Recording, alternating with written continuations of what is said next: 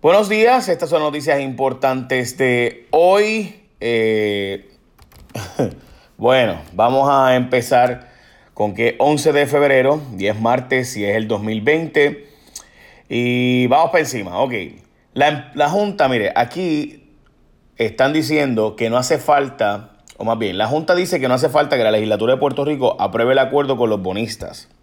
Como ustedes recordarán, Rivera Chats había dicho con el acuerdo de la Autoridad de Energía Eléctrica que ellos no tenían que ver con eso. O sea, básicamente Rivera Chats, es más, voy a buscar el, a buscar el, texto específico. Rivera Chats dijo, la legislatura no tiene que ver, no tiene por qué entrar en eso. Pero adelantamos que no vamos a aprobar ningún impuesto a la ciudadanía. Es decir, eh, la verdad es que, de nuevo, el acuerdo de que, plantea, que se plantea ante la Junta de Control Fiscal con los bonistas todavía no es final, porque recuerden que necesita más del 51% para que pueda obligarse al resto de los bonistas a aceptar dicho acuerdo. Todavía lo que tienen son unos 8 billones de dólares, así que básicamente tienen una tercera parte. Así que le haría falta el resto de la gente para estar de acuerdo con eh, ese famoso acuerdo, ¿verdad? Para poder aprobar el acuerdo para empezar. Primero, la van a plantear como plan de ajuste, lo cual significa que la jueza será quien lo autoriza. El problema es que hay unas partes de la ley que tienen que pasar por la legislatura, o por lo menos esa es la interpretación de mucha gente. Otra gente te va a decir que la sección 305 de la ley permite que eso no sea así, eh, etcétera. Yo no voy a entrar en eso, pero ese va a ser el debate legal ahora de si la legislatura tiene que aprobar o no en Puerto Rico la legislación que cambie, intercambie un bono por otro. Es decir, el bono que tú tienes, dámelo acá y te voy a dar un bono nuevo. Es como si fuera un refinanciamiento de tu casa. Por el que el banco te dice, bueno, tú debías eh, 100 mil pesos de tu casa, pero pues vamos a renegociar, así que ahora debes eh, 80 mil. Bueno, pues en ese caso, pues tiene que autorizarlo la legislatura, en el caso de Puerto Rico, si tiene que aprobarlo la legislatura o no. Eh, yo creo que sí, yo creo que la ley promesa obliga a que la legislatura tenga que aprobarlo. Sobre todo porque hay una emisión nueva, hay un intercambio, eso se llama securitization. Así que veremos a ver. Pero esa es la pelea. Eh, si el acuerdo es bueno o malo para Puerto Rico, yo les voy a ser bien honesto. Yo puedo hacer los argumentos para los dos lados. Puedo hacer argumentos a favor y en contra. Yo estoy en contra porque creo que, francamente, Puerto Rico no puede pagar 1.500 millones de pesos en deuda. Yo lo puedo pagar quizás 800, 900 millones. Es el número máximo anual que yo veo que se puede pagar de la deuda del Fondo General.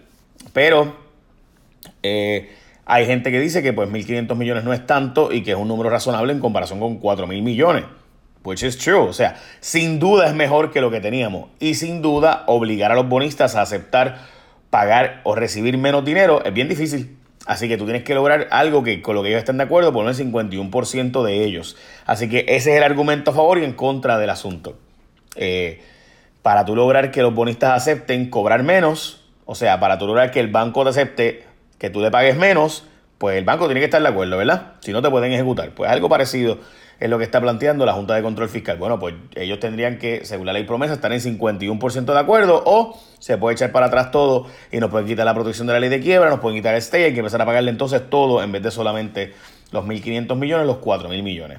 Ese es el argumento en síntesis a favor del acuerdo.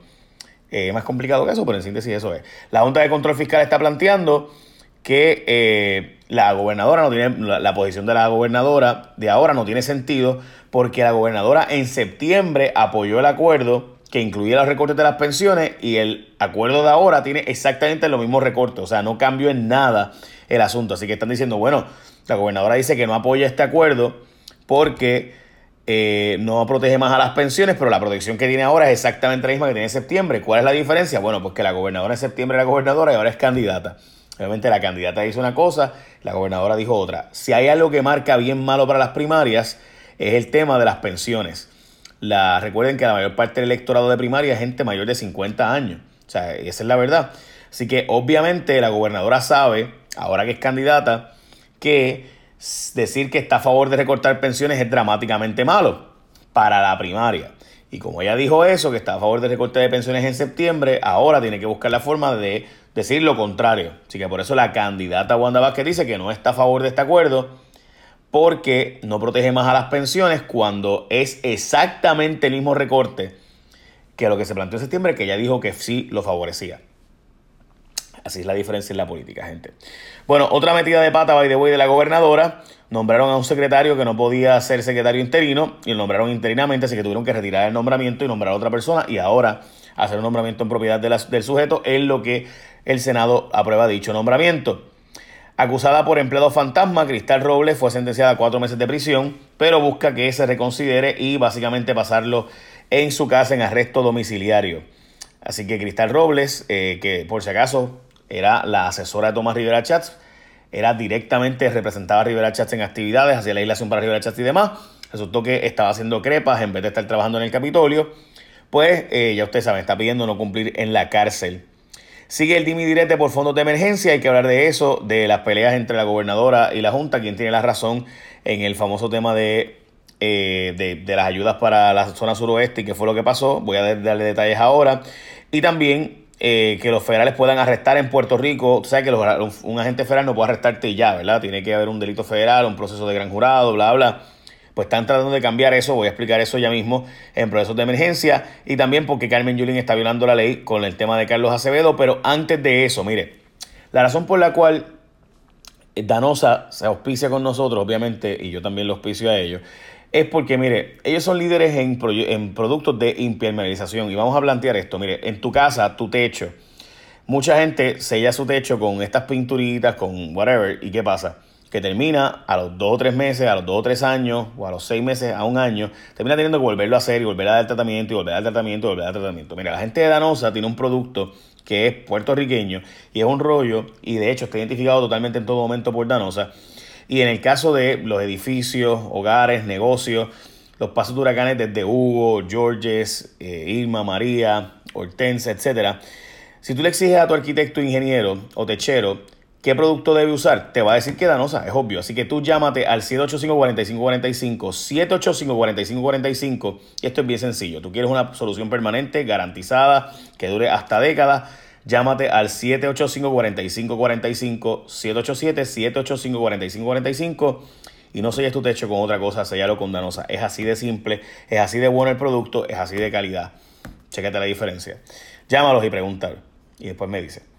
Bueno, como te decía, sigue el dividirete por fondos de emergencia. Mire, esto es bien sencillo. La gobernadora le dieron un mes básicamente para ya gastar 260 millones de dólares eh, como parte de la emergencia. O sea, es decir, tiene 260 millones sin preguntarme nada, puedo usarlo para la emergencia.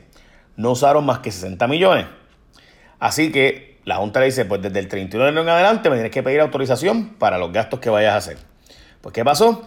Que le envían entonces cuatro peticiones y ahora la gobernadora dice que la culpa de todo el detente es de la Junta. Pero si tuvo un mes para gastar 260 millones solo gastó 60 millones, eh, pues nada, pues la cosa es que la gobernadora está planteando que ha recibido, la Junta, perdón, dijo que ha recibido 10 peticiones y todas las autorizaron, excepto la compra de baterías o cosas así. Eh, y dijo en ese sentido, pues que el gobierno podía eh, comprarlo por sí mismo. Bueno, buscan que federales arresten por delitos estatales, como les decía, en momentos de emergencia se le permitiría, eso pasa en algunos estados, que se permite que eh, usted haga arrestos, agentes federales puedan hacer arrestos por delitos estatales en momentos de emergencia porque no hay suficientes policías para poder hacer arrestos en esos momentos de emergencia. Eh, Yulín no quiere cumplir con la ley, no quiere que Carlos Acevedo regrese a su puesto. Carlos Acevedo era el, el, que dirigía manejo de emergencia. Él tiene un puesto de carrera en San Juan y tiene derecho a regresar a ese puesto. Yulín lo que está haciendo es votar dinero legal, va a demandarla, ya la demandó, va a haber una demanda por el crimen, va a perder la alcaldesa, verlo, es cuestión de tiempo. Ella no quiere devolverle su puesto de carrera, pero él tiene derecho a ese puesto de carrera porque es un derecho, en el caso del empleado del gobierno, un derecho propietario. No es lo mismo que la empresa privada. La Comisión Estatal de Elecciones va a pedir, en vez de 15 millones, 13 millones para eh, las primarias y demás. Eh, y la mayor parte, 5.1 millones, que eran destinados para anuncios, servicios de imprenta y encuadernación. 2.5 millones serán para servicios profesionales. Continúa el aumento de los casos de coronavirus. Van más de mil muertes ya por coronavirus y cerca de 25 mil personas están hospitalizadas. Eh, cerca de 2.000 personas han logrado recuperarse, by the way. Y el Departamento de Salud de Puerto Rico dice que no hay pandemia de influencia, o no hay epidemia, debo decir, de influenza.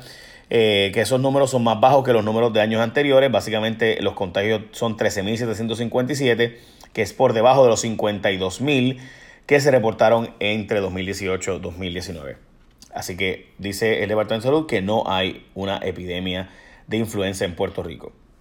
Eh, la verdad es que hay un montón de gente bien enferma, pero parece que no es tanta.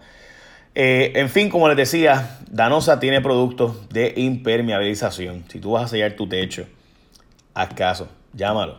No estés cada seis meses, año, año y medio, dos años, teniendo que pasarle otra vez la pinturita esa al techo y, no, no sella de verdad.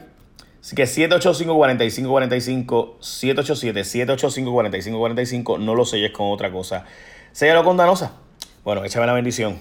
Bye. Buen día.